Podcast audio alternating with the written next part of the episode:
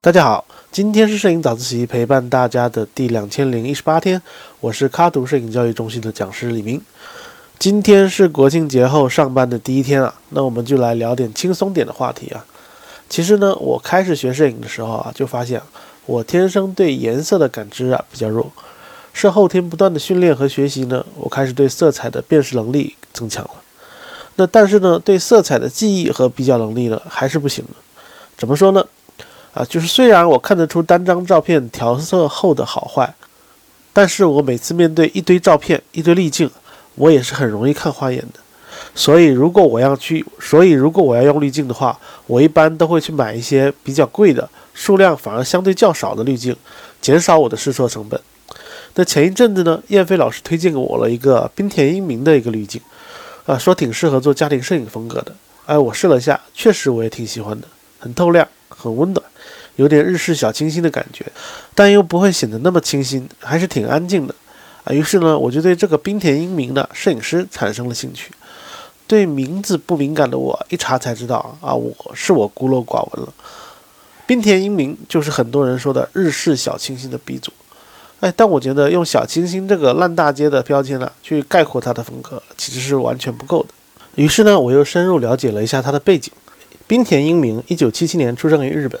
曾当过民谣乐队的吉他手，婚后呢和妻子育有两个男孩，生活幸福美满。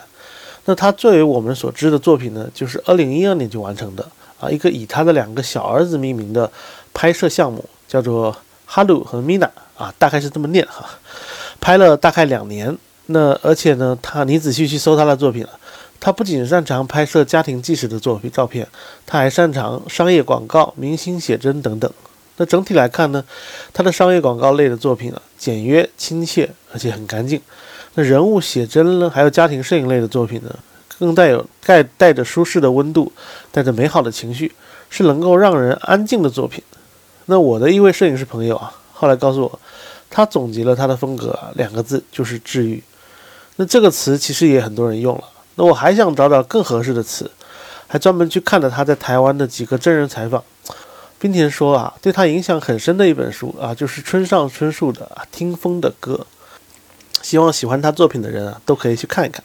而且他是从高中一直看到现在的，据说这本书呢，疗愈了许多日本青年。所以我觉得啊，“治愈”这两个词，或许确实可以代表他的作品风格。那冰田英明说，如果看他作品的时候啊，能够让孩子们向往在这样的地方生活，能让人产生一些对生活思考的契机，他就很开心了。甚至他最广为人知的那套作品集，也是希望他跟自己的孩子产生一些互动，并且说，如果未来孩子们喜欢，就作为礼物，就像个时间胶囊一样送给他们。那如果孩子们没那么喜欢，啊，起码是他自己对自己的一段记录。那这点也牢牢地抓住了我的心啊，所以我也更加喜欢这个摄影师了啊，怪不得我喜欢他的滤镜。所以学摄影，你看了，他很多地方是相通的。啊，不一定只是盯着技术，只盯着表面的一些光线啊、色彩参数啊、快门等等，更要了解一些背后的故事。而且这些所有的这些细节啊，都会让我反过来更加理解他的作品。因为要温暖、要美好，所以大部分的照片呢，都应该要尽量的明亮啊，尽可能的高调，而少有强对比、大阴影啊、暗调的作品。少量暗部呢，要纯黑。呃，高光呢，保持纯白，让照片呢显得更加的干净通透。那照片色调呢偏青偏蓝啊，也会让照片显得更加干净。那皮肤偏黄一些呢，又会让照片保有一丝温度，显得不那么冷。而且因为整体亮度较高啊，所以饱和度不会太高，这样照片呢也会更真实，给人更亲切的感觉。我还发现啊，冰田之前大部分的作品是用一台。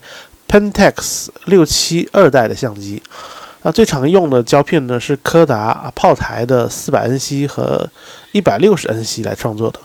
那这款相机呢是腰平式取景的中画幅相机，虽然整体色彩很好，很真实，但是这种相机呢比一般的单反还笨重得多，用起来应该不是很灵活。但冰田抓拍人的情绪啊，其实都非常的准确。所以我大胆猜测啊，冰田现场拍摄的时候，模特也会处于一个相对比较自然、比较舒服的一个状态，而且光线呢必须十分充足这样才有助于抓拍出安静舒适的作品。那以上呢就是一个小小的滤镜让我学到的。虽然我本身对色彩没那么敏感，参数我也记不太住，但通过对滤镜背后的摄影师啊背后的故事的理解和分析，让我对这个滤镜的色彩风格使用有了一些比较深的领悟。甚至我还想啊，过一段时间，当我基本上掌握这些参数的时候，我想根据我的拍摄风格稍微改一下参数，让照片更活泼一些。毕竟我的拍摄相对来说和拍摄者的互动性会更强一些。好了，今天就先聊到这了啊！今天是摄影早自习陪伴大家的第两千零一十八天，我是李明，每天早上六点半，微信公众号“摄影早自习”，我们依旧不见不散。